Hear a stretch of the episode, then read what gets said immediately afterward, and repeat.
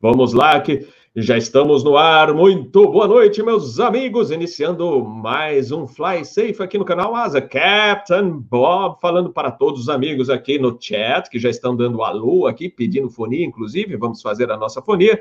E boa noite também aos nossos convidados de hoje, Ivan Carvalho, Daniel e Ruas. Aliás, Ivan, parabéns, hein? Azul, melhor do mundo. Obrigado. É muito bom, né? Ter uma empresa brasileira aí, no meio de, de tanta notícia ruim, ter uma empresa brasileira que é, está no noticiário da aviação no mundo inteiro, então isso é bom. Né? É uma notícia boa.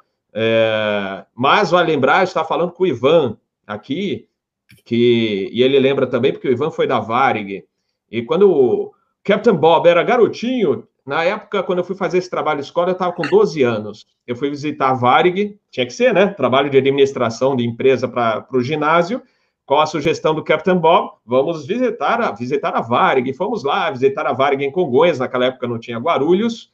E aí, nossa, aliás, tem uma foto que eu soltei, tá até no Instagram, se não falha a memória. Quando a gente chega no pátio, porque, logicamente, o, o intuito da visita na Varig, para fazer a matéria, a matéria não, a, o trabalho de escola, né, da administração, tinha um grupinho, era entrar no pátio e visitar os aviões. Logicamente, fomos visitar o Eletro, o 727, e adivinha que avião que estava lá no pátio? Uma coisa inacreditável para a gente, para os entusiastas, um A310 da KLM estava em voo de demonstração, e aí essa foto, se não me falha a memória, eu postei no Instagram, lá da, do canal Ásia, vocês vão encontrar lá. E então estava falando dessa visita, que depois a gente fez uma entrevista, como era é, matéria ou trabalho de administração, a gente tinha que entrevistar um diretor. E o Segala, Alberto, acho que não, sei, não me lembro o primeiro nome, era Alberto Segala. E ele fala na entrevista que a Varig, na década de 80, eu acho, ou de 70, 80, foi eleita duas vezes a melhor do mundo. Aí, pelo que. Qual segmento, eu não sei, mas é, a Varig foi eleita duas vezes a melhor do mundo, e não esquecermos também do prêmio da TAM, da velha TAM, do comandante Rolim, do, da Air Transport World, né? que, inclusive, é uma pena né, que tenha acontecido o acidente 402, foi justamente o avião que eles fizeram a pintura especial, justamente por causa do prêmio. Mas, então, vale destacar isso. Sem desmerecer o prêmio também da Azul, a Azul merece, está de parabéns, Ivan. É, aqui, o canal Asa dá os parabéns para a companhia, e como a gente sabe que você é o safety, é um dos das boas cabeças que tem, temos lá na companhia. Então, vocês estão de parabéns. Mas então vamos iniciar o nosso episódio de hoje de segurança de voo. Me pediram uma fonia, então vamos. Eh, vocês sabem, faz tanto tempo pediram fonia de confins. Fazia tanto tempo que eu não lembrava mais a saída. porque tem umas saídas que tem um nome é, que a gente até tira, faz uma brincadeira, mas e uma delas é essa. Eu fui pesquisar aqui agora a carta rapidamente, falei, ah, famosa. E slag, slag no alfa, porque antigamente, não sei se vocês lembram, quem é da antiga, quem é, é tio, tiozinho aqui, como o Captain Bob, é, pô, isso aí é, é, é legs, hein, slag, pô, é slag, é de coisa legal. E aí me lembrei do slag, e a gente sempre lembra desse slag no alfa, e então é a saída, então a gente vai chamar o controle Belo Horizonte, Controle Belo Horizonte, muito boa noite, é o ASA 254, decolou na sua escuta, perfil da Slag Uno Alpha, se possível, liberar da velocidade, da restrição de velocidade de 210 nós. Positivo, Slag, o, no perfil da Slag Uno Alpha, o ASA 254 liberado de todas as restrições, suba para o 320, proa direta de Motima. Muito obrigado, voando Motima e subindo para o 320, ASA 254. Aí, galera, fizemos uma fonia de confins, atendendo a pedidos, e aí a gente vai começar a fazer outras fonias também. Falta Salvador, falta Recife, tem tantas. Recife, aliás, eu vou ver se eu convido o Carvalho para fazer a fonia junto comigo. Porque o Carvalho é aquele é, controlador aposentado que já esteve é, no controle por muitos anos e ficou conhecido pelas fonias fora do padrão. E grande cara, já deu uma, inclusive, um, é, participou de um bate-papo aqui no canal Ásia, de um cafezinho de aeroporto, e aí eu vou deixar depois o link para vocês assistirem esse bate-papo com ele. E também ou, com outros controladores. Eu vou deixando aqui os links, o Soares, né? O Soares que sempre participa. Aliás, Soares, um grande abraço para você. O Lori, o Lori está nessa entrevista, nesse bate-papo, também com o nosso mestre Carvalho lá de Recife. Mas então a gente é, depois vai colocando, vai fazendo as fonias cada episódio. Lembrando, quinta-feira tem um, outro episódio do Concorde, então vou fazer mais uma fonia e vou fazer de Salvador. Prometo, hein, pessoal? Então, agradecendo mais uma vez o pessoal que tem dado apoio ao canal. Não esqueçam já de deixar seu likezinho aí. Se for dislike, vai fazer o quê? Deixa seu dislike. E compartilhe o vídeo depois, hein? Não esqueçam, hein? aliás, foi um, oh, meu Deus, suei, viu, para passar os episódios da semana passada para o podcast, mas já estão todos lá, inclusive do 3054. Ah, falando nisso, eu vou fazer um playlist. Vou deixar aqui, se vocês quiserem compartilhar depois é um playlist com todos os acidentes, é, esses emblemáticos que a gente já discutiu aqui, o 3054, o 402, o, 1907, é, então são os acidentes emblemáticos que a gente já é, conversou aqui, inclusive tem o 254 também, que é o bate-papo com o Zili, e aí vocês, é, se quiserem pesquisar, é, de repente alguém que está fazendo ciências aeronáuticas precisa é, ouvir alguns comentários, Fique à vontade, eu vou deixar essa playlist pronta depois, tá? Então vamos lá, vamos começar falando deste milagre. É um verdadeiro milagre, não é, gente?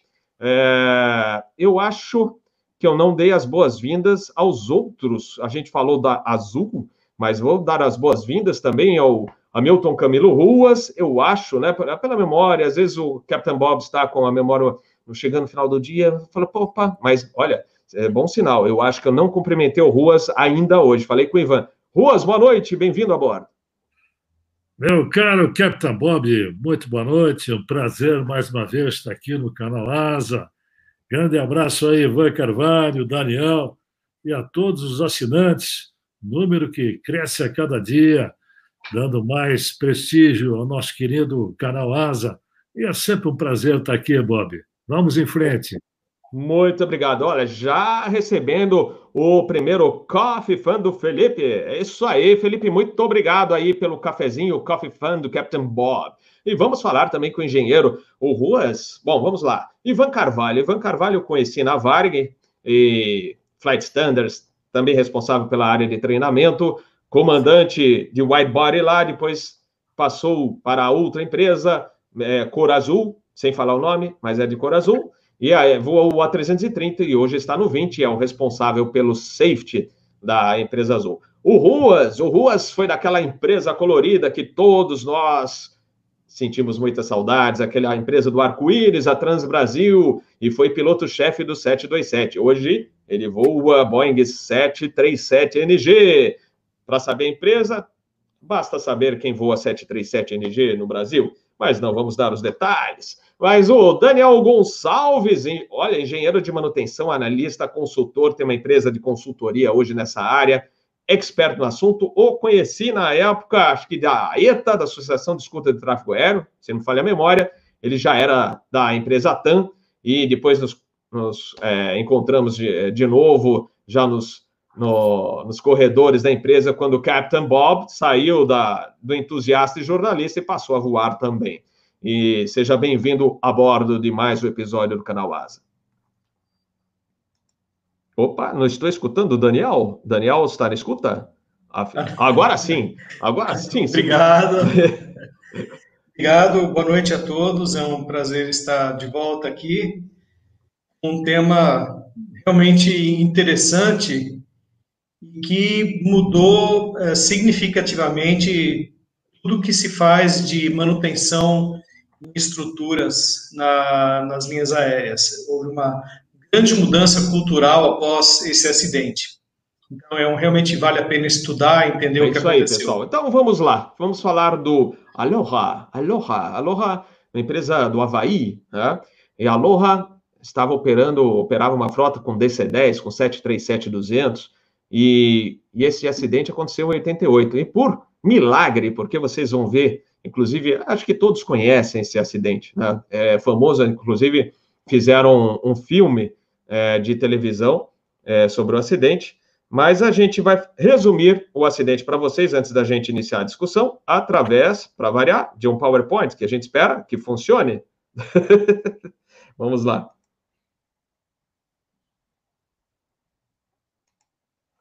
Já estão de olho no PowerPoint do Captain Bob? Tá tudo aí? Pose trilho? Pose trilho. Então vamos lá. Aloha 243. Olha que bonitinho, 737200. Essa é a matrícula aí, November 73711. É, o acidente aconteceu no dia 28 de abril de 1988. Aloha 243. E aí, uh, ele ia, nesse dia, ele estava fazendo diversos trechos né, de voo, e para aquela tripulação houve só uma troca de tripulante, mas acho que foi a copiloto, mas uh, era, já era a terceira etapa nesse avião, e aí ele ia desse Hilo International para o Honolulu, transportando 90 passageiros e 5 tripulantes. Olha lá o DC-10 deles, que frota clássica, hein? Que beleza. Vamos lá. E aí, olha lá, tudo normal. Decolagens 13h25 hora local, ascensão para o nível 240, é, mais ou menos aí equivalente a 24 mil pés, e meteorologia excelente em rota, sem restrições. Aí, quando o avião nivelou no FL 240, é que vieram os problemas. Um forte estrondo, e quando a copiloto, a copiloto que estava operando, ela olhou é, para cima, é, olhou né, viu que tinha coisas flutuando, né, além do forte ruído e do, do back, o baque, vai, que ela sofreu, né, no impacto, né, de, de despressurização explosiva, é, é, olha, um absurdo, um caos generalizado naquele cockpit. E o comandante olhou para trás e viu o céu. Como é que ele viu o céu? Porque o avião perdeu pedaço do teto e a gente vai discutir isso, foi fadiga de material, mas isso vai, vai ficar para discussão. E aí vocês vão ver o que, que aconteceu com esse avião e por que foi um milagre esse avião pousar e só matou uma pessoa. É, só matou uma pessoa que era, infelizmente, uma das comissárias. É, ela foi é, jogada fora da aeronave na descompressão explosiva e nunca mais acharam. Seria muito difícil achar o corpo e realmente não, não acharam o corpo da, da comissária. Depois a gente vai passar o nomezinho de toda a tripulação para vocês. É, e esse avião, por milagre, conseguiu chegar no aeroporto e pousar. E a única morte nesse voo foi dessa comissária. Então, olha lá, observem o que, que aconteceu. Olha lá. Olha isso, gente. E o avião continua a voar poderia ter perdido toda a parte dianteira, e aí ele prosseguiu para o pouso, ele alternou, na realidade, para o aeroporto mais próximo. Né?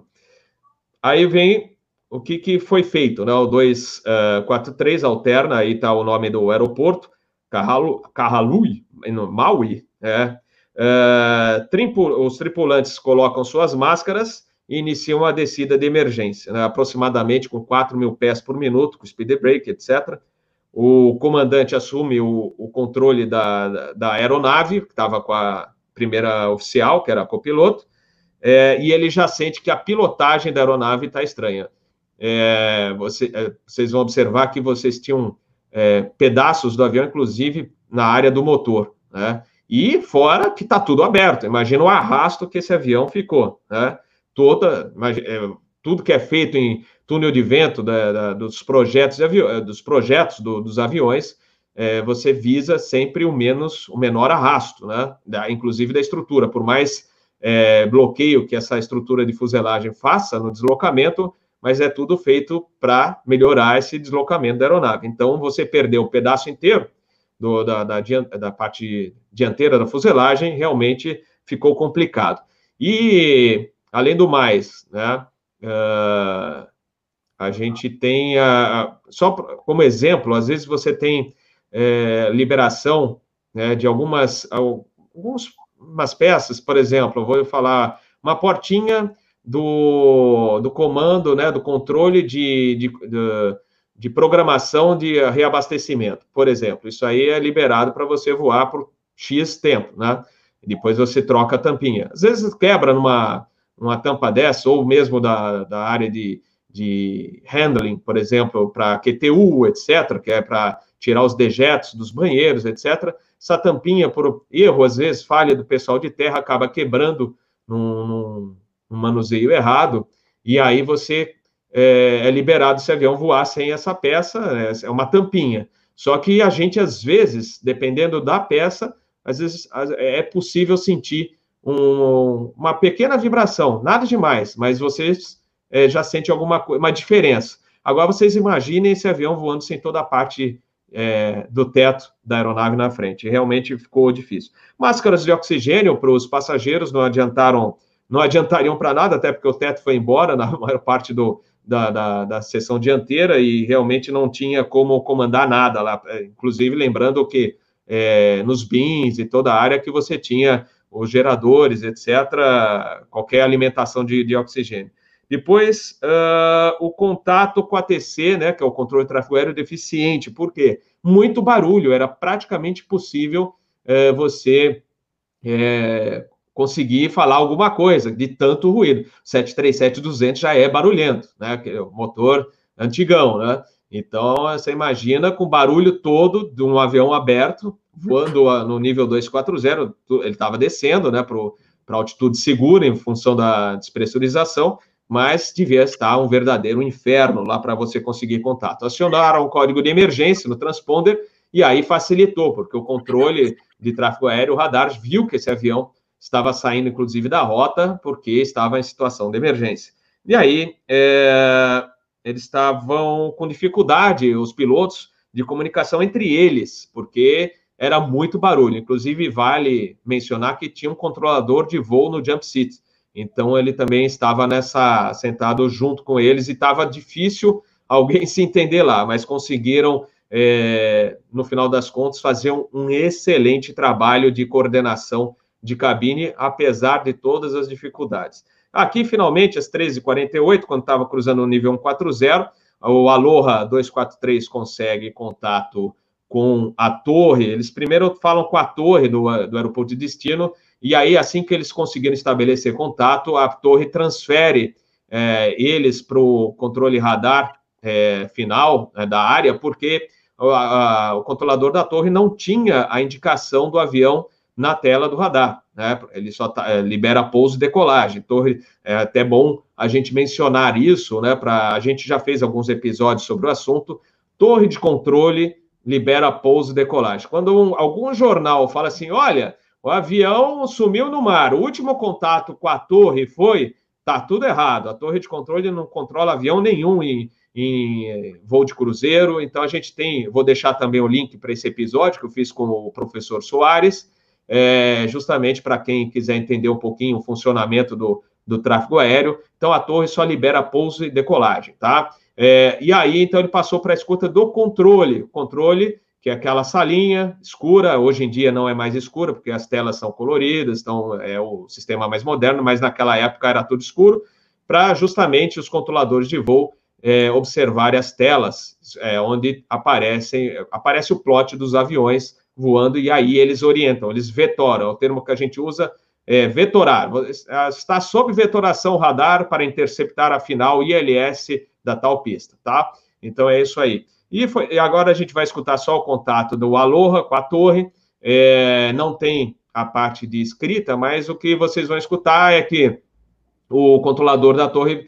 pergunta se vai precisar realmente de bombeiros de, e ela fala que está em emergência, que houve a despressurização, além do chiado de fundo que a gente observa que estava difícil falar.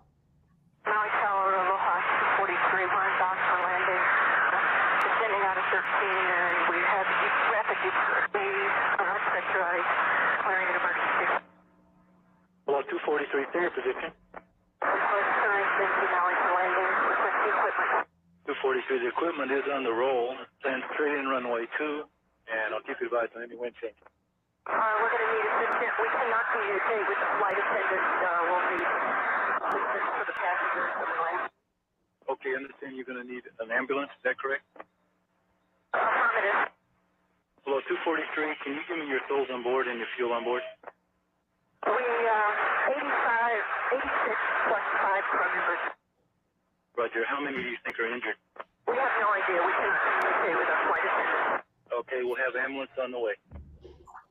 Ah, ele pediu pessoas a bordo, é, combustível, etc. E também falou que o equipamento de emergência já estava a caminho e também ia providenciar a ambulância, até porque é, quando o avião pousou, é aí que eles viram o tamanho da, da encrenca. E aí, inclusive, vans de é, até de empresas de turismo entraram na área para ajudar a levar os feridos para o hospital, porque apesar do, do avião ter pousado tal, mas havia feridos graves e é uma coisa que eu queria até salientar, a gente também vai voltar a falar disso. É sempre importante isso, é, inclusive nos speeches, a gente procura enfatizar isso para os passageiros, que mesmo que não tiver o assinto de atar cintos ligado, mantenham o cinto afivelado.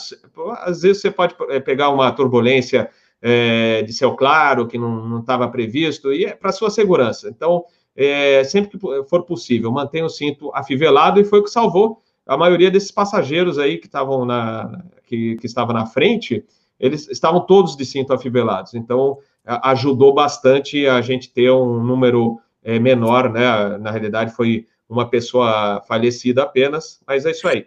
Uh, então tá aí. Aproximação requer cuidados. O que, que aconteceu? É, ele começou a arriar, o comandante começou a arriar os flaps, só que ele percebeu que estava difícil a pilotagem com os flaps arriados e, a, e, com a redução de velocidade. Então, ele estabeleceu flap 5 para pouso e, olha, velocidade 170 nós na aproximação, porque não dava para baixar além dessa velocidade, até porque você não tinha como baixar mais o flap, porque ficava com um controle é, bem ruim da aeronave, a atitude da aeronave não estava legal. E outra coisa que eles ficaram sem uh, observar eram as luzes de trem de pouso baixado, né? Também não tiveram essa indicação, eles perderam, é, inclusive fizeram uh, aquele. É, eles baixaram de modo é, por gravidade, ou seja, modo manual, que você também pode fazer esse procedimento, e de qualquer maneira não conseguiram é, obter essa confirmação de que o trem estava baixado. Mas não tinha como também falar, ah, vamos fazer passagem baixa, porque a situação era crítica, então vamos para o pouso. E aí eles pousaram, felizmente deu tudo certo. E aí estão os dois heróis da, da cabine de comando. O Robert, e olha, esse sobrenome acho que é pior que o meu, hein? É, sopa de letrinha também. Acho que se fala Schoenstein, ou não sei se ele é, é descendente de alemão, é, aí fica a dúvida, né? E a Madeline, ou Mimi, Mimi Tompkins, que era a copiloto que vocês ouviram lá na fonia. E aqui, as comissárias, infelizmente a Clarabelle, ela, a C.B. Lansing, que perdeu a vida, nunca encontraram o corpo dela, é a, são as três heroínas, e fica o pesar aqui pelo falecimento da única pessoa do, do, do voo que morreu, foi na descompressão explosiva e o, o, o corpo foi arremessado. E aí lá a Amy John, eh, Jones Brown e a Michelle Honda, que são as duas que eh, ficaram para contar a história. Então, e aí, para encerrar, após as investigações, fadiga de estrutura, falha de manutenção da LORA e falha da fiscalização do FAA. Então, esse é o nosso PowerPoint de hoje. Espero que a gente tenha conseguido mostrar alguma coisa para vocês. Deixa eu voltar aqui para a telinha, tudo certinho. Então, estamos a bordo. Eu vou começar. É, quem, quem gostaria, Ruas, vou começar por você. Manda, manda a ficha. Vamos lá. Realmente, como eu falei já em outra oportunidade, a bruxa estava de folga nesse dia, né? Porque foi algo inusitado, tinha tudo para dar errado. Por sorte, teve um final feliz, apesar da, da morte, morte trágica aí da, da comissária, mas poderia ter sido bem pior, poderia ser uma fatalidade total. É, é interessante notar o seguinte: é, o próprio fabricante, o próprio projeto da aeronave não previa um número de ciclos tão elevado, né? A aeronave normalmente projetada para ter em torno de 40 mil ciclos me corrija aí o Ivan e o Daniel se eu estiver errado, mas seria a vida útil normal de uma aeronave em torno de 40 mil ciclos. Né? Essa aeronave, quando sofreu o incidente, já estava com mais do dobro, estava com 89 mil. Era utilizada, apesar de o um número total de horas ser mais baixo, porém, é, eram etapas muito curtas, pós e decola, pós e decola, e isso produz um desgaste adicional na estrutura, sem dúvida. Né? E quanto ao, ao rompimento da estrutura, é, houve falha, sem dúvida, de manutenção. A aeronave normalmente era inspecionada à noite e não se observou que já tinham fissuras, já tinham sinais evidentes na fuselagem de que algo não estava bem. Mas, e o FAA também sofreu, falhou em não observar e não fiscalizar melhor essa empresa. Né? E quanto ao incidente em si, alegam alguns que é, teria ocorrido um fenômeno, fenômeno é, adicional que provocou essa, essa quase tragédia.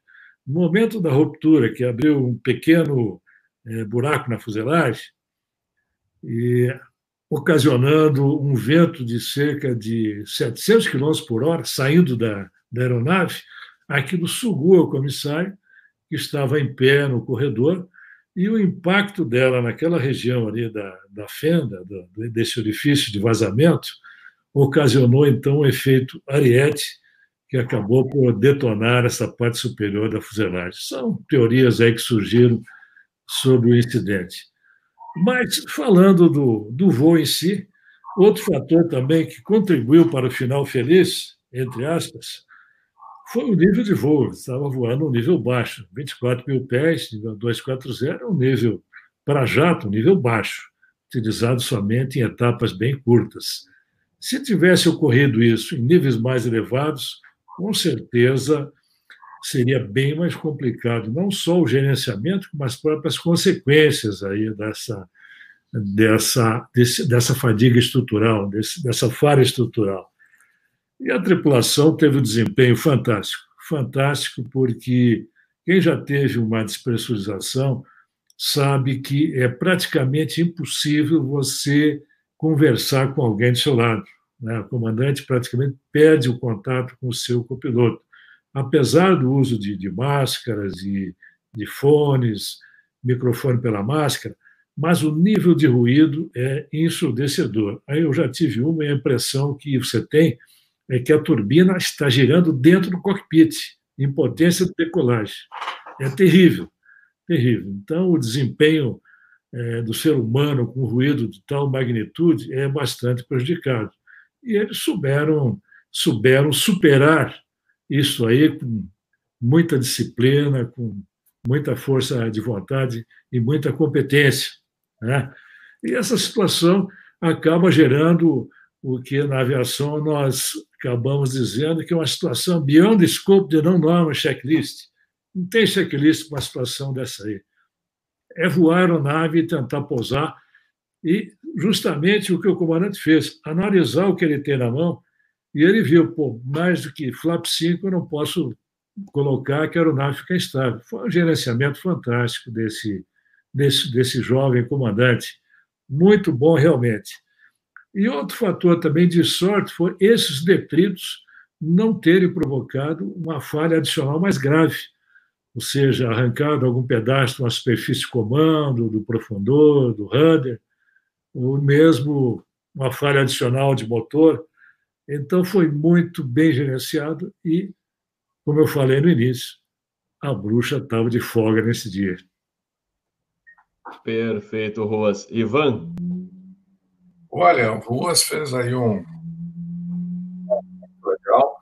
Eu poderia só adicionar que o Captain Bob, que estava no comando, era bem experiente, 6.700 horas de 737, e a Mimi a copilota também tinha 3.500 horas, era quem estava voando no momento da explosão, e eles trocaram a pilotagem, e, e naquela época ainda não tinha porta a segurança, a porta blindada, então a porta do cockpit ela foi sugada também, ela saiu, por isso que eles viram a dimensão do problema.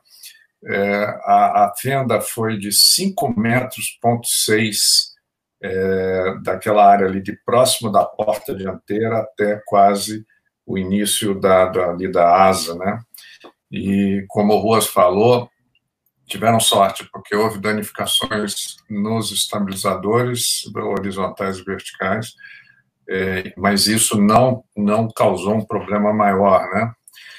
É, esse 737, o Daniel vai falar melhor, ele era, ele tinha, era da série 152, ele era os primeiros 737 que, que foram fabricados. E depois o Daniel pode dar um detalhe, que a partir do número 251, a, a forma com que a, os painéis da fuselagem eram, eram é, juntados, eram montados, ele ganhou um reforço que aumentou a espessura.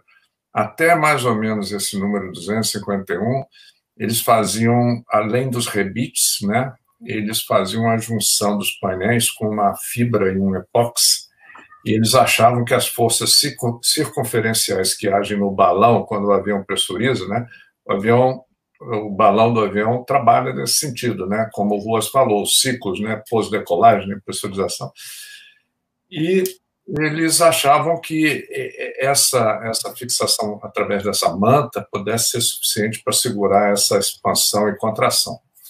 Mas uh, o, o que aconteceu foi que a falha devido aos problemas de corrosão. O avião voava muito em litoral, né? Isso daí é um, é um, fator. Eu me lembro que a gente chegou até aviões que só voavam a rota saindo aqui pelo, pelo litoral e até Belém, né? Esses aviões tinham que fazer um trabalho de dessalinação, principalmente nos motores também, fazer que a gente chama lavagem de compressor, né, para tirar aquela salinidade.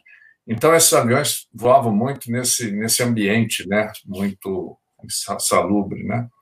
E eu acho que o, Daniel vai trazer mais detalhes da parte de, de engenharia e de manutenção, que são interessantes aí, tá? Perfeito, Ivan. Daniel, you have control. uh, eu queria dizer para vocês algo interessante. Do jeito que esse avião explodiu do piso para cima, eu, eu, eu, estive dentro de um avião que explodiu do piso para baixo. Por volta de seis metros também. Assim, um buraco deste tamanho. Era um Fokker 27, Lima Alpha Mike, uhum. ou Lima Alpha Milstein, na verdade. que tava, estavam fazendo é, touch and go em Uberaba, muitos anos atrás, com um conjunto de pilotos novos, recém-contratados, alunos, né? E num certo momento lá, ao invés de recolher o, o flap, a arremetida, eles recolheram o trem de pouso. E o avião já estava quase voando, e o solenoide, que mantém a, a manete travada, a manete do, do recolhimento do trem embaixo, ela já tinha destravado. Então, apesar do avião ainda estar rolando na pista, já naquela, naquela sensação de quase voando, conseguiram recolher o trem. E o avião sentou no chão. Escorregou uns 800 metros aí. Felizmente, o Fokker 27 ele tem a asa, a asa em cima, né? Então, o dano foi só embaixo. Beleza. Aí eu era, eu era engenheiro de estruturas na época, e eu fui para Uberaba com uma equipe de chapeadores, e em duas semanas nós fizemos um reparo provisório para consertar. E era, era isso mesmo, era do, do, cockpit até a raiz da asa, eram uns 5, 6 metros, uns 5 metros, era, era exatamente o aloa, aqui embaixo, né? Seria embaixo. Então a gente fez o, o reparo daquele, daquele raspado embaixo, Fizemos um reparo provisório, botamos as chapas, rebite pop, não sei o quê, e fomos embora. Duas semanas depois. Aí, mais ou menos 10 minutos depois da decolagem, 7.500 pés, eu fui até a cabine perguntar como é que estava, se o avião estava bem, se estava tudo certo. E o, o, comandante falou: Olha, vocês fizeram um serviço espetacular, o avião está excelente, é, os motores estão em ordem, comunicação, sistemas, né, a pressurização, está tudo perfeito. Eu falei, o quê? Comandante, pressurização? De jeito nenhum. é, isso aqui é um reparo provisório, despressuriza o avião já. Aí, pelo amor de Deus, aí ele começou a despressurizar o avião, começou a, a cair a pressão, e eu sei que eu, eu, eu botava o ouvido no chão Ai. e eu ouvia POC, POC, POC. Eu falei, pô, que, que esse POC?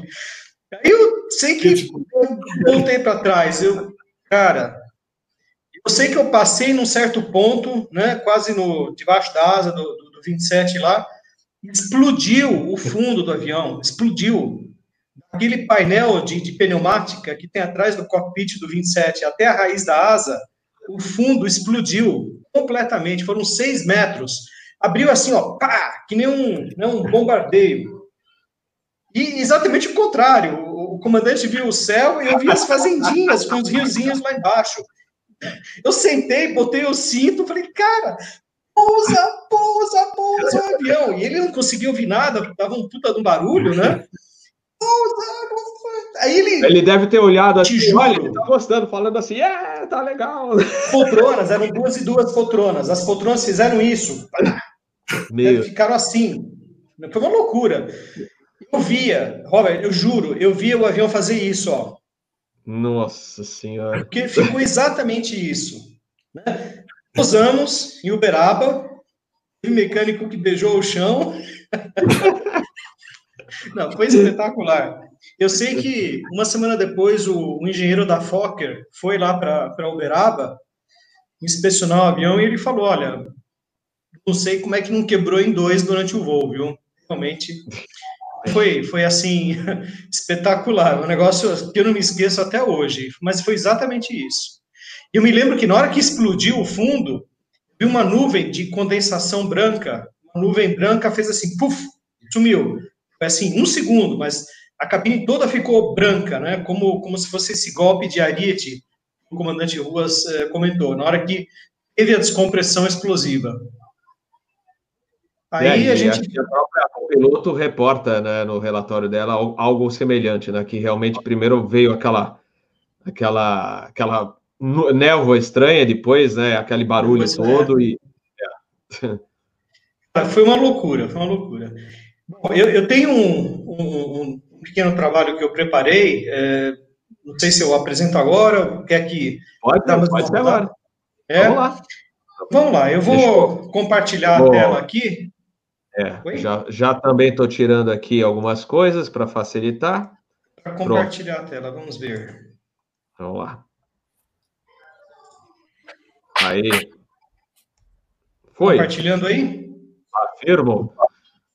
O pessoal pede só para não, não, apresentar as pornografias, tá? Porque teve uma. teve, teve um comentário de um episódio. Olha, na apresentação tal, fulano tinha um site lá, uma coisa. então, vocês, vocês observem que a turma fiscaliza tudo, hein? Então. Ah, cada detalhe. Mas legal, vocês estão tá, conseguindo ver aí o, a foto, né? Afirmo. Sim. Bom. É, bem, então eu, eu, eu, fiz em inglês, mas eu vou, eu vou falar em português, né? O avião tinha 19 anos de idade, tinha 35.500 uh, horas de voo, esses 90 mil ciclos que o comandante Rua citou, de fato, eu diria o seguinte, na média, é, realmente 40, 45 é, mil ciclos é o que se voa um avião usualmente. Agora, é, eu me lembro que o Fokker 100, o Fokker 27, mesmo o Fokker 100, eles eram certificados para 90 mil ciclos. Então, assim, eram, eram aviões que tinham uma capacidade né, de, de uso, assim, por décadas, décadas, né? Mas, assim, mesmo o Fokker 27 mais voado da TAM, não chegava a 45 mil ciclos. Ou seja, mesmo voando por 30, 40 anos, ele não chegava a 45, 50 mil ciclos. Era, era, tinha esse, esse, essa capacidade de voar muito maior do que o que de fato ele tinha voado, né? Uhum. Ele sempre foi operado na costa, ou seja, com, com sal, com maresia. Né? E aqui eu faço um comentário interessante. É, há muitos anos atrás, nós recebemos aqui na, no MRO da TAM em São Carlos um Fokker 100 de uma empresa chamada DAE, Dutch Antilles Express, que voava lá em Curaçao. Curaçao é na praia, né? Uhum. É, eu nunca vi tanta corrosão num avião como, como naquele Fokker 100. É, é assim, é impressionante. Você um avião que, que opera do lado do mar e fica pernoitando fora do hangar, é uma loucura. Realmente é muita corrosão. Né? É, nas, nessas juntas, tipo lap joints, eu tenho uma figura depois para explicar o que, que é um lap joint, tinha um processo de colagem a frio, né, é, que, que, era feito, e tinha os, os rebites. Né? Então, você tinha esse processo de colagem a frio, com resina epóxi, que o comandante citou, e os rebites, sendo que os rebites, eles mantinham as, as superfícies da lap joint é, unidas, e esse, essa resina impregnada com, perdão, esse tecido impregnado com resina epóxi, né, tecido impregnado com resina epóxi, ele transferia essas forças circunfer, circunferenciais, né, é, devido à pressurização, é, que são chamados de hoop loads, né? Hoop é aquelas bambolê, aquelas argolas de bambolê, né? Então, hoop loads, então são aquelas uh, forças é, de, de argola, força, forças circunferenciais, né? Então, uh, essas, essa cinta de, de resina, de tecido impregnado com resina, é que transferia as, as forças de, de pressurização para a aeronave. Deixa eu só fazer um comentário adicional. Uhum. É, naquele Fokker 27 que, que, que estourou, quando a gente estava dentro, é, a, a, o diferencial de pressão, a gente calculou depois, era 1,3. 1,3. Ou seja, estava bem além, bem aquém né, de um diferencial de pressão de 6,5, 7, 7,5, 8 que um avião comercial hoje em dia voa. Ou seja, um, um, um diferencial de pressão de 1,3 foi suficiente para explodir o fundo do avião. Então, de longe, isso, é isso é um dado de engenharia, né? de longe, a maior força que é exercida na fuselagem de um avião é devido à carga de pressurização. Né? Não é o peso do avião, não é a turbulência, não é a sustentação que as asas transmitem depois para a fuselagem, não. A maior, a, o maior estresse que uma, que uma aeronave é, sente é por conta da pressurização. De longe, de longe é, é a maior. Né? Mas, então, aqui, é, a Boeing, ela não viu, não, não, tinha, não, tem, não tinha ciência de dois problemas que existiam, eram problemas de projeto uma condição de faca, knife edge, né, de faca, nos rebites lisos, né, countersunk flush, ou seja, eram rebites escariados, né, que não, não tinha aquela bolha, aquele rebite boleado, era um rebite que faz um, um tipo um chanfro, você põe o rebite e, e, e crava ele. Então, a, a, superfície fica lisa, né, é, é o flush rivet, né.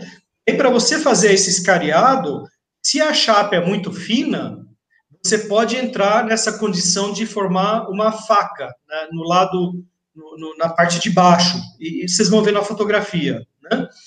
E na hora que você forma essa, essa faca, né, naqueles N furos do, dos lap joints, você leva a concentração de estresse, né? Porque to, tudo aquilo que é ponte agudo acaba gerando uma concentração de estresse. Né? Uhum. E essa, esse tecido, né, esse scrim cloth, né, ele, ele, ele acabou é, coletando né, é, umidade e sal né, dentro dessa lock joint, que contribuiu para a corrosão. Né? Então, esses dois problemas, o knife edge e a, o ingresso de, de água, umidade nesse tecido que acabou sendo higroscópico, foi que gerou os, os problemas que acabaram decorrendo na falha subsequente.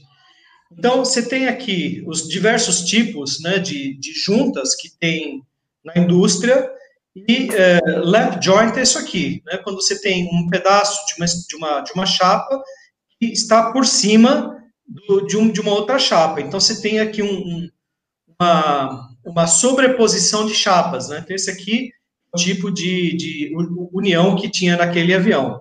Aqui você Daniel, vê... vou aproveitar, viu, Daniel? Deixa eu aproveitar, já vou emendar uma pergunta relativa a esse slide. O, o Igor perguntou é, que ele observa dos, é, sobre os rebites, né, que são às vezes muito próximos.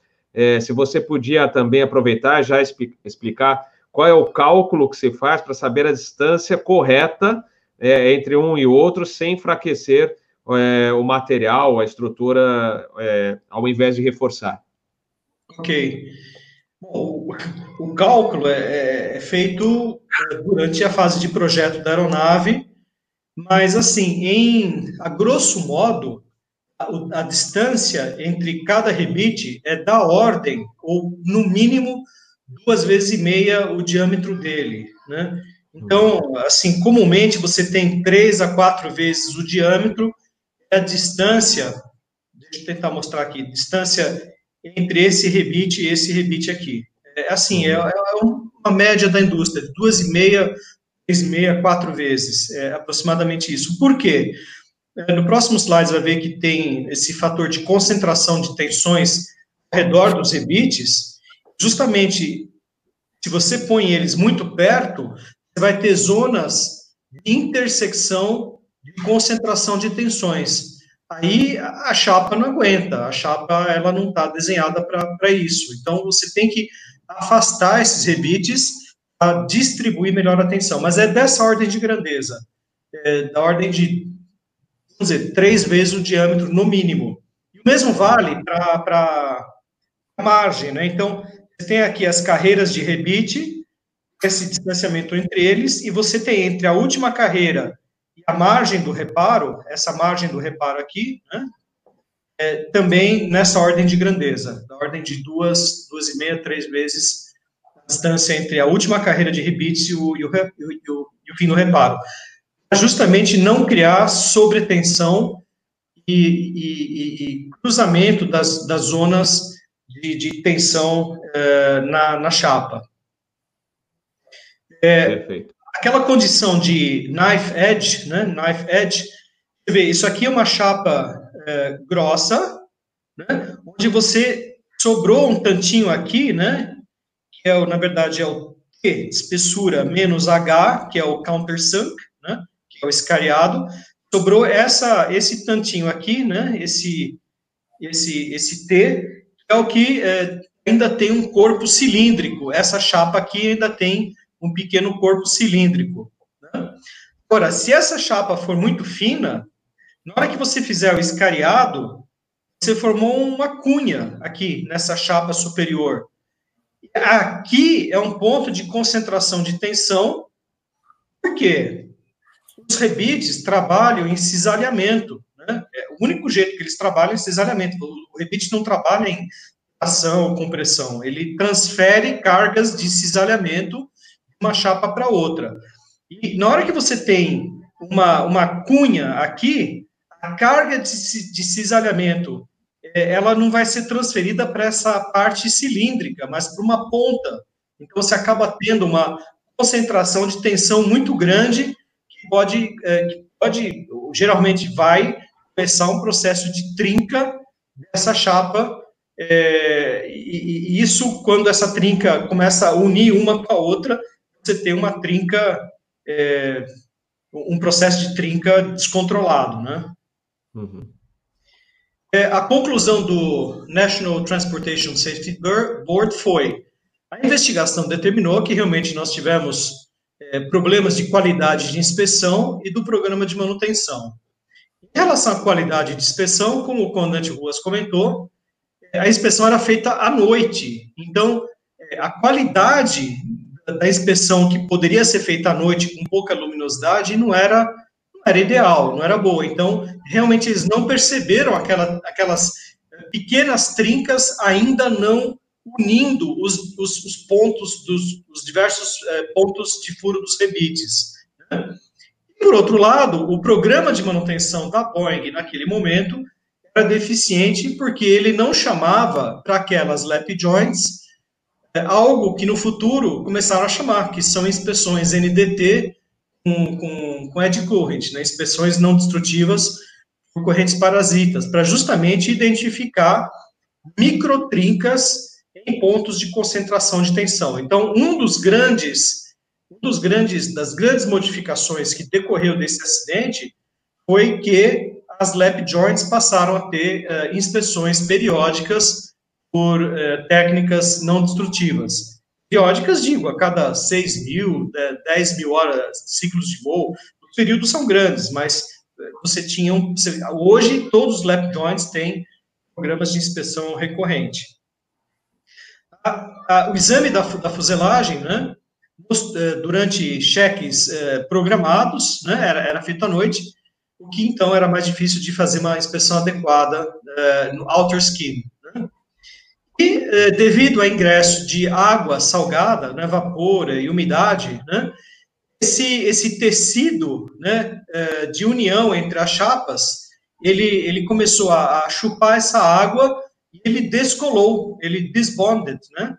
Isso, na hora que você perde a união entre as chapas por conta de um tecido que descolou, você acaba aumentando a tensão nos rebites, porque são apenas os rebites, então, que vão absorver aquelas hoop, uh, hoop tensions, aquelas tensões uh, circunferenciais, porque essa faixa, ela perdeu a sua função, ela descolou. E na hora que você tem tensão extra nos rebites, né, e você tem uma condição de faca, né, increased stress concentration at rivet holes, devido à condição de faca e a absorção dessa tensão adicional por conta desse descolamento, você tinha tudo que precisava para começar um processo bem conhecido na indústria, que é a corrosão, corrosão incitada, né, começada por, é, por, por, por, é, por, corrosão. Stress, é, tensão, começa por conta da corrosão o que resultou, então, né, em múltiplas trincas ao longo dos, carreira de rebites. Isso não era, não era previsto nas características de fail-safe do projeto da, da aeronave. Né? Então, esse é o sequencial, esse é o racional do porquê aconteceu esse acidente, do porquê aconteceu aquela trinca, como que aquela trinca se originou. Né? Então, aqui eu trouxe é, justamente né, uma visualização de como são essas, essas é, concentrações de tensões que são normais, né? Isso, isso acontece. Agora, se você tem, conforme o rapaz perguntou, esses rebites muito perto um dos outros, essas áreas vermelhas aqui acabam é, se, se juntando, aí a somatória dessas tensões é maior do que aquilo que o rebite aguenta ou a chapa aguenta, aí você pode acabar estão tendo é, incas, né, cracks, por stress corrosion, né, como nesse caso aqui. Muito bom. Essa chapa é do Aloha é, desse acidente. É, essa é uma chapa daquele avião. Você pode ver claramente, olha a corrosão aqui, isso aqui é corrosão. Essa corrosão não é só superficial, ela entra para baixo. Se vocês conseguirem Caramba. ver ao redor do rebite, vocês vão ver que está tudo estufado. Olha aqui, está tudo estufado. Esses Caramba. estufados aqui, ó, aqui dá para ver bem, aqui dá para ver bem, aqui dá para ver bem, aqui dá. Esses estufados é óxido de alumínio. O óxido de alumínio ele tem um volume, é um pó. Ele tem um volume muito maior do que o alumínio é, cristal, né? O alumínio metálico. Né? Então, na hora que você tem esse stress corrosion, o óxido de alumínio acaba se formando, ele, ele tem um volume maior e ele estufa a chapa para fora. E aí você tem um início do processo de trincas. Né? Essa chapa é daquele avião lá.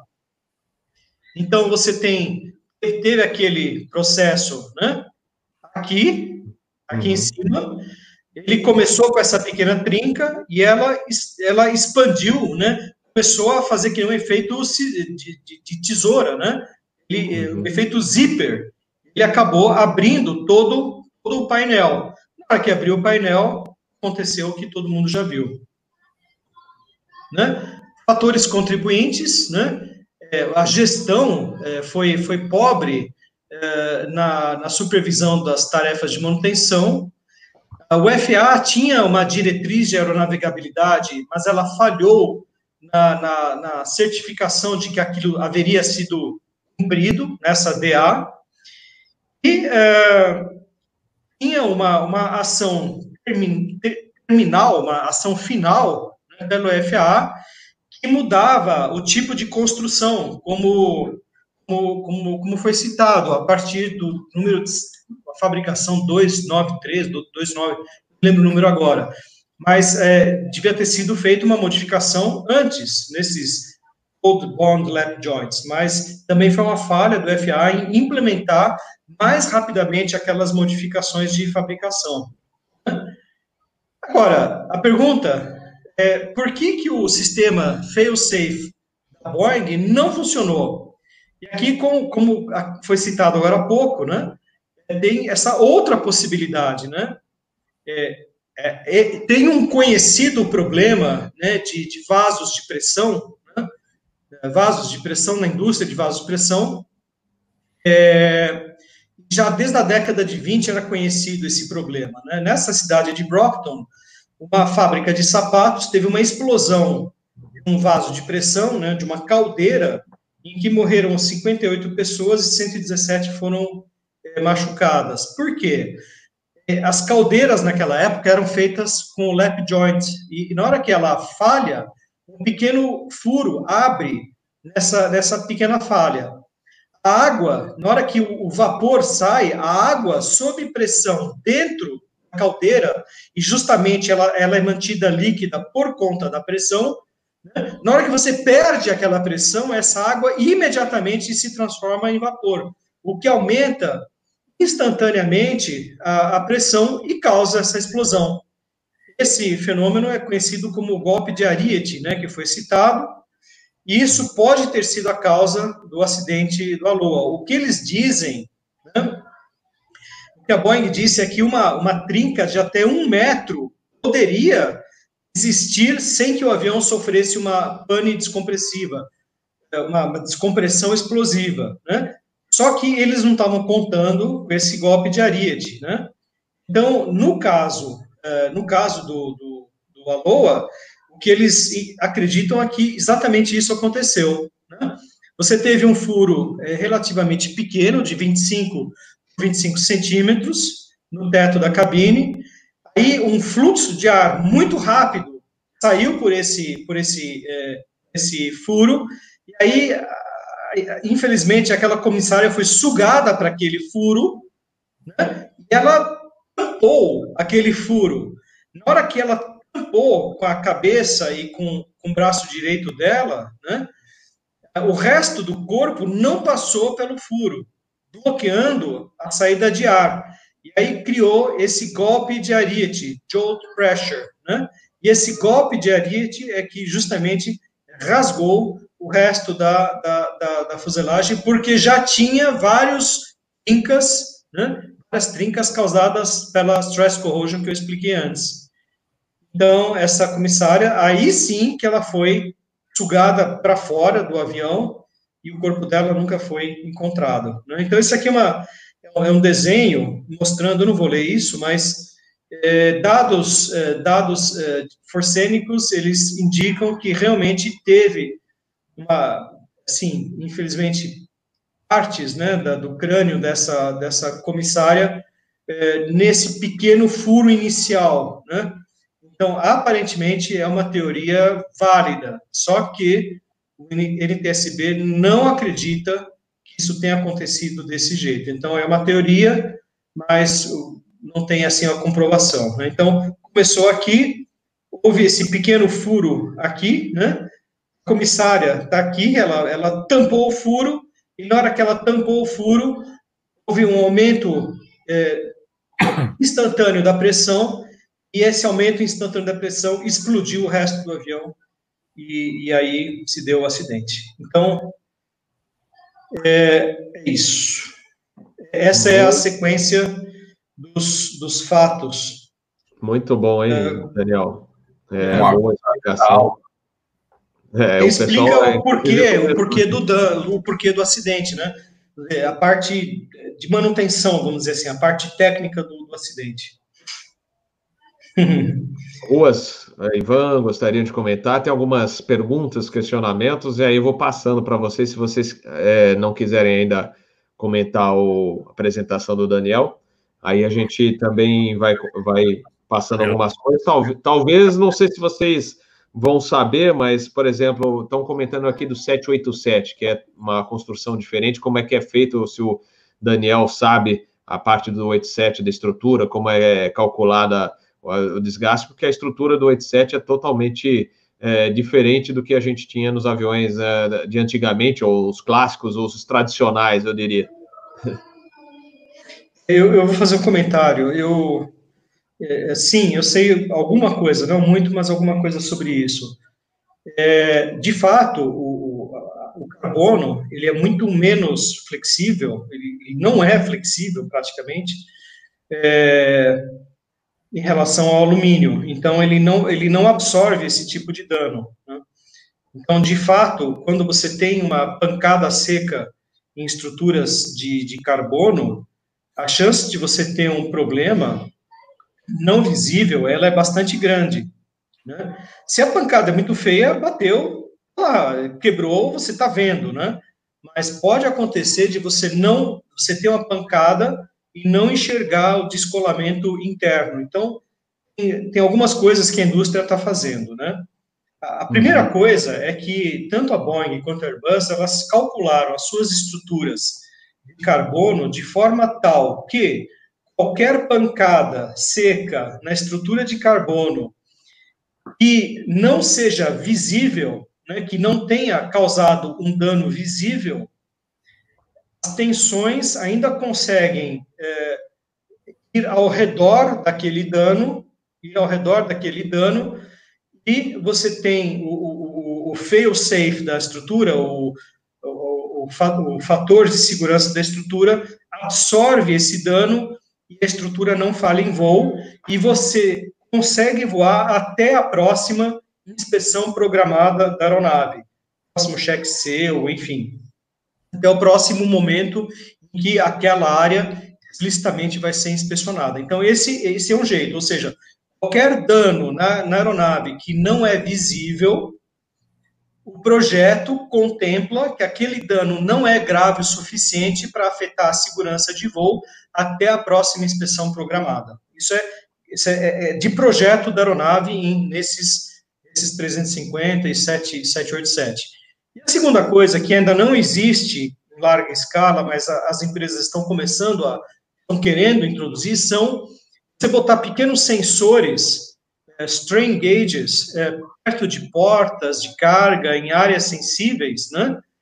E toda vez que você tiver uma batida, acende uma, uma luzinha lá no cockpit, né? no, no ECAN, no, no, numa tela de alerta. Opa, olha lá, tem uma batida, vai lá ver, vai lá inspecionar.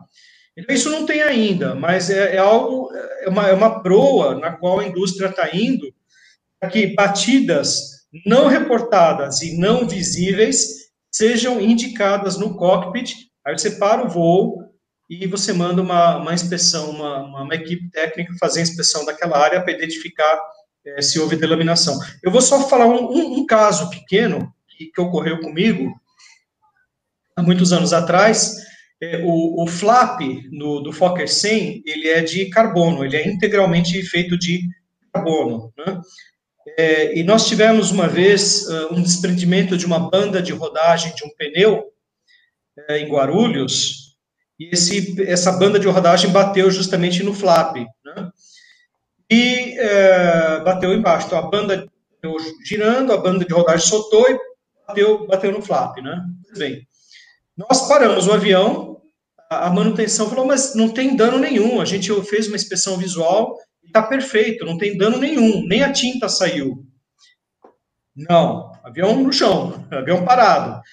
A gente foi lá, abrimos uma, uma tampinha de inspeção, botamos um boroscópio, né, um endoscópio, né, botamos um boroscópio lá dentro para fazer inspeção. Todas as cavernas estavam completamente quebradas. Havia, havia uma delaminação completa dentro daquela região do flap. Se o avião decolasse, aquele flap ia falhar o avião ia fazer um tonô e cair, cair no chão. Caramba. Isso é uma característica dos materiais compósitos, né? Uhum. É, tem que tomar. Sempre. É, na realidade, toda aviação você tem que seguir é, tudo que está programado pela fábrica, pela, né, pelo, pelos órgãos de fiscalização. Eu me lembro na VASP, o 737-200, eu não cheguei a voar, saí, fiz saídas de simulador, mas acabei indo para o 300. Mas os duzentinhos eram os mais antigos, né? Um do o Mike, CA Mike Alpha, né? inclusive a Boeing tentou levar embora para o museu, mas não conseguiu. E aí eles tinham limite de peso tal, mas você viu os rebits lá, os reforços na estrutura é, gigantescos lá, justamente seguindo os boletins que a Boeing ia passando para a operação do, do Breguinha, né, que foi até o final da VASP, em 2005, né, e era um bom avião, só que já estava, né, já estava no, é, chegando no limite dele, mas fez um excelente serviço, e eu lembro, inclusive, eu acho que teve uma, é, a manutenção detectou alguma, algum problema é, de, de fadiga de, de estrutura, e aí a Boeing mandou mais recomendação, se não falha a memória, e aí fizeram todo, toda a parte de reforço, né, que foi exigido. Mas aí o peso, o máximo de decolagem, tudo era ia diminuindo, né? Você tinha que tirar, não, não podia levar. Alguns aviões já tinham restrição de voo até, até pelo modelo, etc., e também pela, pela idade e as manutenções, e aí você ia reduzindo o peso máximo de decolagem. O, Daniel, não sei se você consegue, são duas perguntas, uma uma é curiosidade própria, é, que eu não estava na, na empresa e é, acompanhei só de fora, né, como jornalista. É, e outra, ainda voltando ao seu voo de Uberaba, perguntaram aqui se, se foi feito um briefing, se naquele. Se, é, pela falta, né, da, da, ou foi esquecimento mesmo da, da parte de pressurização. É, essa, essa é a pergunta-chave, né? Essa é a pergunta mais importante de todo o processo. É, depois de duas semanas, a gente estava já, sabe, louco para ir para casa, querendo sair de lá e, e realmente, na hora que a gente acabou o reparo, a tripulação chegou, entramos no avião e fomos embora. Não teve briefing. Uhum. Então, assim, o maior ensinamento que aquele, aquele incidente nos trouxe é da extrema importância de você fazer briefing, de você seguir o checklist, você não ser pressionado, porque tem quatro, cinco aviões atrás de você, você colar de qualquer jeito, né? É, comunicação, comunicação mata, né? Falta de comunicação mata. É, por muito pouco a gente não morreu todo mundo lá, e, e, foi isso, né? É, foi falha de comunicação. Se a gente tivesse feito um briefzinho, olha, comandante, o avião está assim, assim, assim, não pode fazer isso, isso isso. Não teria havido problema nenhum, a gente teria chegado em Congonhas, teria feito o reparo definitivo do avião e, e pronto. Então, foi uma grande lição. Eu, eu, eu fiz, assim, centenas de voos de experiência. Eu era um engenheiro, praticamente um engenheiro de voo de experiência do Fokker 100. Eu fiz a, praticamente todos os voos de experiência após cheque C e cheque D uh, com Fokker 100 e se tem uma coisa que eu nunca deixei de fazer foi justamente um briefing. Nem que o briefing fosse, comandante, não temos restrição, o senhor pode ficar à vontade, siga o teu voo, eu não tenho nenhum comentário. Nem que o briefing, nem que o briefing fosse, é, essa página está intencionalmente em branco. Não, e, e, é justamente o, pelo susto você acaba levando ensinamentos para a sua vida inteira, né? Então é. você fica com esse, essa imagem desse voo na sua cabeça, e sempre que você chegar, e hoje você tem uma empresa de consultoria, né? E fala, olha, ah, não, isso aí não precisa. Eu falo, olha, precisa por isso, por isso, por isso. Então a gente vai ao longo da vida vai pegando experiências e vai passando adiante, como a gente está fazendo aqui no canal Asa, às vezes tem gente da manutenção, ou que vai fazer um curso de manutenção, que está assistindo, falou: olha, legal, mais uma que eu aprendi, além de toda a sua aula é, maravilhosa, né, da, da, da, parte de engenharia de manutenção que você fez, é, realmente a gente vai pegando essas dicas, é o que eu falo sempre pessoal: passe, pegue isso e leve para a sua vida, mesmo você que esteja iniciando aí no o curso piloto, manutenção, comissário, sempre os bons exemplos ou aprendi com isso, né? Então a gente passa isso para a turma. Outra pergunta, aproveitando, não sei se você tinha conhecimento ou não, se você pode falar alguma coisa, que acho que as pessoas lembram também, falando em placa e cair, pedaço, etc., do Whisky Hotel Kilo. Não sei se você pode comentar, senão o Whisky Hotel Kilo é aquele, o é, Fokker 100 da, da, da, que falaram, né, que, é, que houve uma bomba, etc. Como eu falei, na época eu era mais, eu estava no jornalismo, fazendo hora de voo, então não acompanhei tão de perto, né, de, de dentro de uma empresa aérea para saber. Mas eu não sei também se você estava na área ou se você pode comentar, senão a gente passa para as outras perguntas aqui do pessoal. É, eu não só estava na área, como vários daqueles reparos fui eu que projetei e eu que introduzi. Então, eu fui responsável por, por vários dos reparos. O grande reparo, ele foi, foi desenhado e implementado pela Fokker. Mas todos os outros, os outros danos, né, os danos colaterais, vamos dizer assim, é, eu era engenheiro de estruturas na época, foi, é, foi eu que, junto com a Fokker, eu que desenhei os reparos. É, aquilo, sim, sim, aquilo foi uma bomba. Não tem absolutamente nenhum tipo de dúvida, né? Foi muito bem investigado na época e realmente teve um artefato explosivo que, que, que foi detonado lá e, infelizmente, da mesma forma, né? Infelizmente, um, tinha uma pessoa sem cinto de segurança, um professor lá de São José dos Campos, se não me engano. Ele estava lá atrás, é, sem cinto, e na hora que explodiu e a fuselagem abriu, é, ele foi sugado para fora. Né? Mas aquilo foi uma bomba, assim, aquilo foi um artefato explosivo. É, eu, e, e eles também, assim como no Aloha, tiveram sorte de ter conseguido voar o avião, até porque a gente vê na foto, ficou parte da fuselagem dentro da entrada do, de, do, do, motor, né? Do motor número 2, se não falha a memória.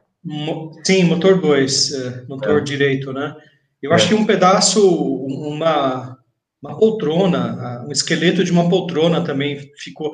Agora, o que é interessante é que é, o motor apresentou uma vibração enorme, mas dentro do limite o comandante não cortou os motores. não cortou, por incrível que pareça, a, a vibração era muito grande, mas ainda dentro da faixa verde. Ele pousou com os dois motores funcionando. Pois é, pois é. é mas é, é, aquilo lá, como o Ruas fala, né? No, a bruxa estava querendo dar uma volta, mas segurou um pouco, né, Ruas? Ó, o Fernando, Fernando Oliveira pedindo, Captain Bob, fala sobre a importância da inspeção é, com ultrassom, boroscópica, etc. Gostaria de falar, Daniel? É, sim, ok, são, são duas inspeções distintas, né? Uhum. É, a inspeção por ultrassom é, é feita justamente para identificar é, fincas é, na estrutura metálica ou, ou corrosões internas, né? O é, stress corrosion, por exemplo, você identifica com, com, com esse tipo de inspeção por ultrassom. É, o que é interessante é que para inspeção de ultrassom você tem que mais ou menos conhecer o, o tipo de falha, porque você tem que um bloquinho de calibração com uma falha é, calibrada, né? E você, você, você põe o teu, o teu, teu sensor, perdão, né? Por favor. Você, você tem aqui o sensor é, de ultrassom e você tem o, o bloquinho. Então você calibra o, o teu sensor nesse bloquinho, né? É, para dar um pico, né? Um pico de indicação ele passa em cima daquela trinca. E aí, na hora que você calibrou, você sabe, toda vez que você passar na estrutura e você tiver aquele pico, é porque tem aquela trinca, uma trinca similar.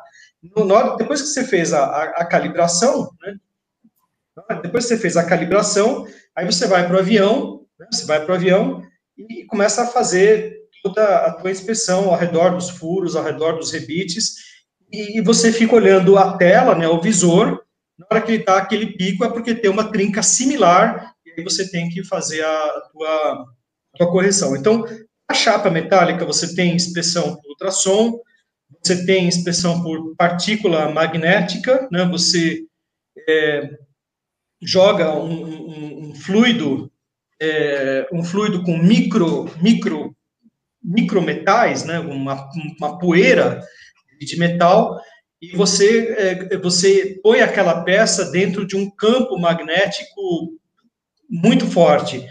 Então, qualquer alteração é, superficial, ou mesmo até subsuperficial, da, da, da, estrutura daquele componente, né, um pouso, enfim, é, o que acontece? Ele vai alterar o campo, as linhas de campo magnético daquela região e você vai ter um depósito daquela poeira, né, numa forma tal que vai te possibilitar enxergar é, que tem um dano lá. Então, esse é o segundo método de inspeção metálica.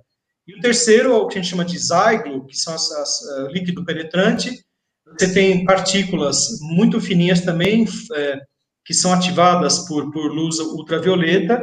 Então, você, você dá um banho, né, na, você limpa muito bem a peça tal, você dá um banho com esse, com esse fluido, depois você lava aquela peça e põe ele numa, numa câmara escura e aplica uma luz ultravioleta. E aí você, onde tiver a penetração é, por conta de alguma trinca é, daquele fluido que é muito fininho, né? É, a luz ultravioleta vai revelar aquilo para você. Então, essas são basicamente as inspeções metálicas. E, e, as inspeções em compósitos, você tem ultrassom, você também pode fazer ultrassom, é, da mesma forma, funciona exatamente igual. É, você pode ter inspeção acústica, o famoso tap test, que você faz com você faz com uma moedinha, né? Mas tem, um, tem um, uma massinha calibrada aí. Então, você consegue, por, por ruído, identificar se tem uma delaminação interna. Tem um outro teste chamado LCH, Out Test. É, é o seguinte, você tem um, um, um copo que chupa uma, uma placa de material composto, né? Ele chupa, ele, ele, ele puxa, né, puxa para cima. E na hora que ele chupa, você, é, é, dentro dele, além de chupar, ele tem um, um, um, um sensor de ultrassom. Então, na hora que você puxa ele para cima, você chupa, que nem um, né, um, um, um ralo, né? E você passa o ultrassom e tiver alguma delaminação interna da camada? Ou seja, na hora que você puxa ele, ele abre, você com o ultrassom você consegue identificar isso aqui.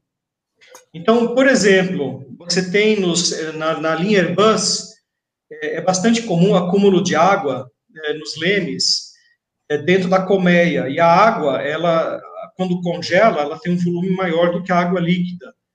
Então, na hora que tem acresce, está saturado de água, a, a colmeia, né, de fabricação do, dos lemes, é, ela vai lá para cima no, no, no, no voo de cruzeiro, que é muito frio, congela aos poucos vai começando a quebrar, né, quebrar literalmente aquela estrutura de, de colmeia e, e, o laminado sólido lá. Então você tem um boletim que você faz periodicamente com esse ELT test, identificar se teve um descolamento interno, um dano interno, que a olho nu você não consegue enxergar de forma alguma. E o boroscópio, né, que é um, é um, é um endoscópio, né, é simplesmente um, uma, um, um, tubo com uma câmera na ponta, com luz, que você põe dentro de motor, dentro de estrutura, você vai passando uh, e enxergando, visualizando e filmando, né, as tuas estruturas uh, ou, ou, motores, etc. Então, esses, assim, a grosso modo, são as... Ah, e o raio-x, né, o, o Fokker 27, ele era uma aeronave bem antiga, então é, quando ele foi desenvolvido, não tinha vários desses testes que eu citei, não existiam ainda. Então, o avião era radiografado, o 737, lá, os breguinhas, a mesma coisa. Então, eles faziam à noite isso aí, e era raio-x mesmo. E depois o cara ia lá com, com, com um filme de raio-x para ver se não tinha trinca. E eram, assim, milhares de, de, de chapas de raio-x que eram feitas, né, periodicamente. Hoje em dia não tem mais raio-x, é muito pouco. Perfeito. Bom, é, aula muito boa, viu, Daniel? A gente aproveitou aí para é, conversar sobre o, o, milagre desse voo da Lua. É, foi um verdadeiro milagre, ou como o Ruas falou, é que a bruxa não, não estava muito afim de trabalhar. Então, a gente vai encerrar o, o episódio de hoje, ainda vamos fazer uma rodada final aqui. Já agradecendo o pessoal que está participando bastante aí do chat, mandando perguntas. Se der tempo, a gente ainda responde mais algumas. Se não, Temos na quinta-feira, temos mais Fly Safe, agora falando sobre o Concorde, né, sobre o acidente do Concorde, 20 anos do acidente, falando um pouquinho da máquina. Então, aliás, é, Daniel, aproveitando aqui, se estiver livre, também está, já está convidado. O Rua já confirmou e o Ivan, ele falou assim: estou é, stand-by, está na lista de espera. Mas, Daniel, fica aqui o convite para você também participar na próxima quinta-feira, às seis da tarde, do nosso episódio sobre o acidente Concórdia. O comandante Roque não estará, é, ele gostaria de participar, mas ele tem um compromisso particular. E o comandante Roque, para quem não conheceu, ele foi o safety da TAM e foi inclusive piloto da Força Aérea, voou o F-14, um dos poucos brasileiros que teve o privilégio, ou se não o único, a pilotar um F-14. É, nós temos, inclusive, um bate-papo com ele, que ele fala dessa missão aqui no canal Asa, um dos primeiros episódios, bem lá para trás. Capitão Bob ainda todo, é, é, assim, é, como é, engessado aqui na apresentação, hoje ele está mais à vontade, mas o bate-papo foi bem legal. O Rock é grande amigo, Abração, Rock. Mas eu combinei com o Rock, vou ver se eu faço isso amanhã. A gente vai gravar uma entrevista para usar também no episódio de quinta-feira do Concorde, porque ele esteve a pedido do safety da Air France, é, foi um convite para acompanhá-lo, né? Ele acompanhou o safety da Air France é, no local do acidente do Concorde, viu, inclusive, ainda saindo fumaça do local. Então, ele vai gravar uma entrevista comigo, provavelmente amanhã, e eu vou exibir na, na quinta-feira no Fly Safe do, do acidente do Concorde, os 20 anos do acidente do Concorde. Se o Captain Bob, já adiantando também, se ele não for acionado amanhã, que estará de sobreaviso a partir das três da manhã até às sete, né? E aí, amanhã à noite, eu estarei no Panda Aviation, o canal do nosso amigo Panda Betting, para um bate-papo sobre histórias da aviação, história, histórias do Captain Bob. Agradecendo mais um cafezinho, já estou olhando aqui do lado, já já vi mais um, um café para o Captain Bob, aqui o Coffee Fund. Muito obrigado, agradeço a todos. Também não esqueçam de deixar o seu like e seus comentários depois do episódio. E aí a gente vai para a nossa rodada final. Lembrando que se o sistema permitir, que semana passada deu um super trabalho para o Captain Bob, mas ainda hoje à noite eu vou deixar esse episódio já nas plataformas de podcast. Eu vou começar então é, a nossa rodada final pelo comandante, nosso amigo Hamilton Camilo Ruas. Grande Ruas, vamos nessa! Olha, Bob, é realmente um acidente icônico esse, né? E nos faz lembrar aquela velha máxima da aviação, né? O que é mais seguro? É um comandante velho e um avião novo, né? O avião também vai envelhecendo e tem cada vez merece mais cuidados, mais inspeções, mais boletins de serviço do fabricante para serem cumpridos. Ou seja, é natural. E nesse caso, houve várias falhas aí nesse, nesse acompanhamento do envelhecimento da aeronave. Né? Talvez porque na época até não fosse uma preocupação marcante da indústria, mas hoje realmente é. Então, hoje, um acidente desse tipo eu diria que seria bastante, bastante raro de acontecer. Né? Então, as lições que esse acidente deixou foram bastante significativas, bastante importantes e aproveitadas pela indústria. Eu, mais uma vez, deixo aqui registrado o excelente desempenho aí da tripulação, em condições completamente não previstas no manual da aeronave, no manual de emergência. Né? E, por sorte, tiveram bastante sorte. Né? Um componente desses que foi ejetado aí na, na, explosão aí tivesse coincidido na parte mais sensível da aeronave, provocado um dano mais sério, provavelmente o final da, desse episódio seria outro. Eu queria cumprimentar o Daniel né, pela excelente explanação, o nosso amigo Ivan Carvalho, mais uma vez um prazer aqui compartilhar a tela com ele. Felicidades aí na nossa Azul, número um hoje. E o caro Captain Bob, mais uma vez, prazer imenso participar aqui junto com todos os assinantes aí do canal LAS. E estamos sempre às ordens, porque o prazer de falar sobre aviação é algo nato no, em quem gosta de voar. Piloto gosta de falar de avião sempre. Então, estamos sempre às ordens. Grande abraço. É verdade, é verdade. É, hoje mesmo, aqui em casa, falou, pô, falando de avião de novo, mas não tem jeito, né? A gente sempre está ligado, ligado em todas as notícias, inclusive um, uma aproximação não estabilizada na Indonésia, né? Mais um, um probleminha com 737, acho que foi um 300, né? É, foi hoje, né, Ivan? Foi, foi hoje. É, então, mais um na Indonésia.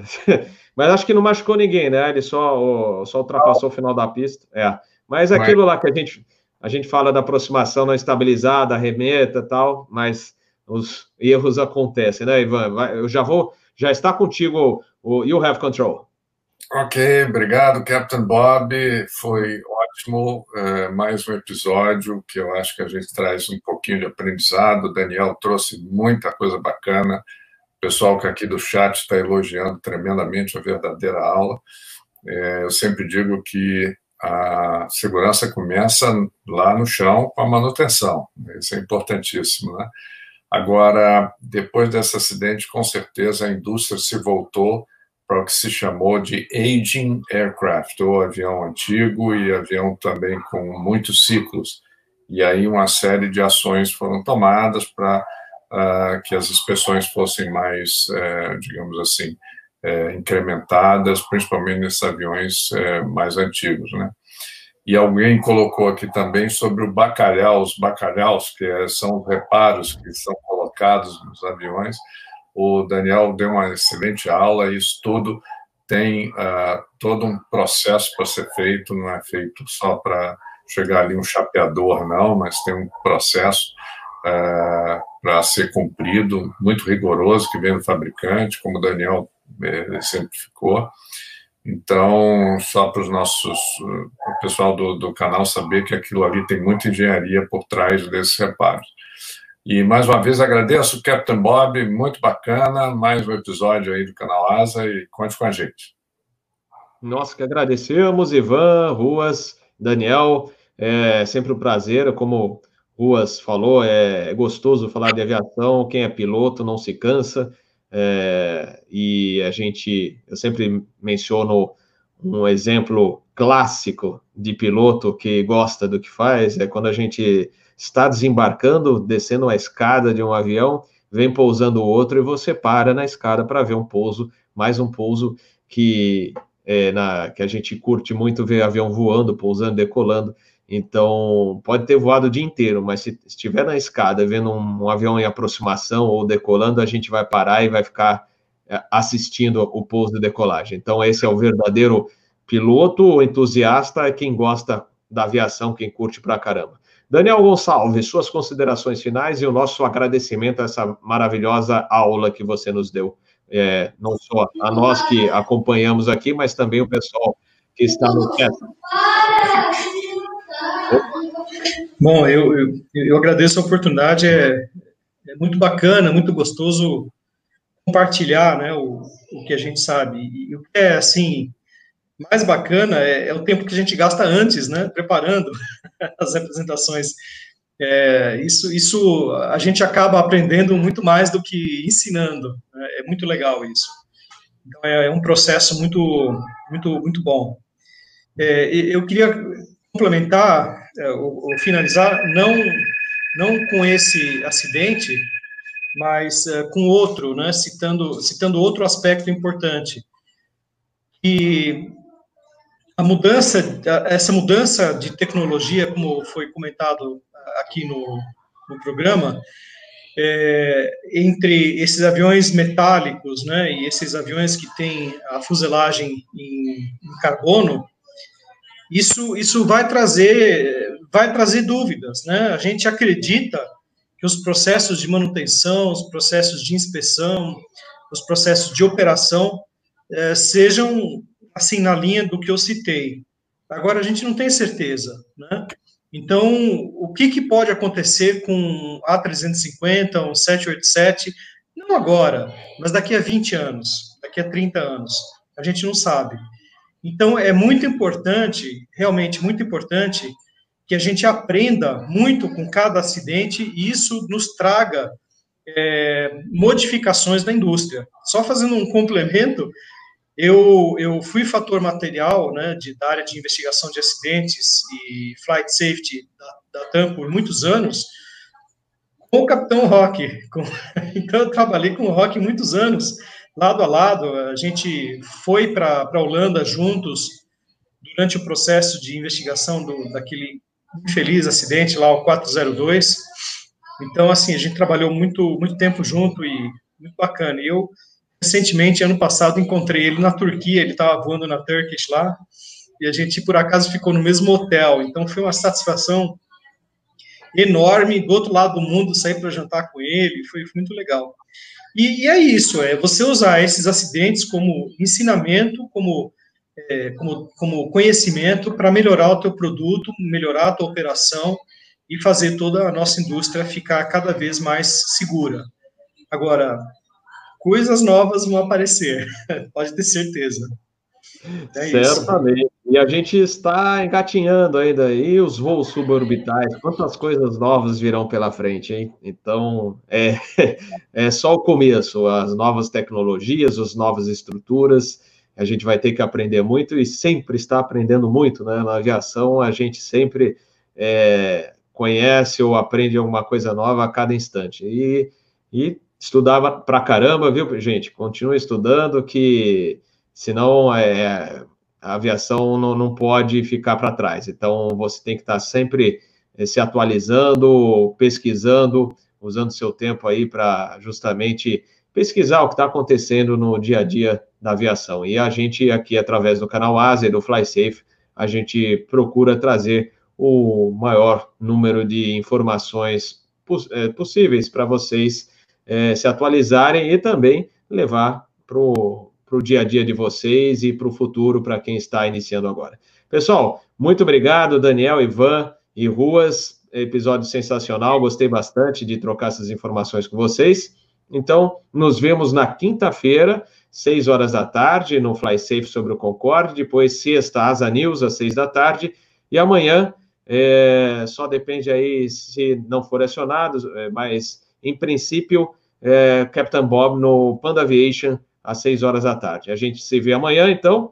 E não esqueçam de deixar o seu like, compartilhar o vídeo e também, quem quiser acompanhar no podcast, mais tarde esse episódio estará disponível. Obrigado a todos, ótima noite, bom jantar para vocês e a gente vai se falando. Tchau, tchau.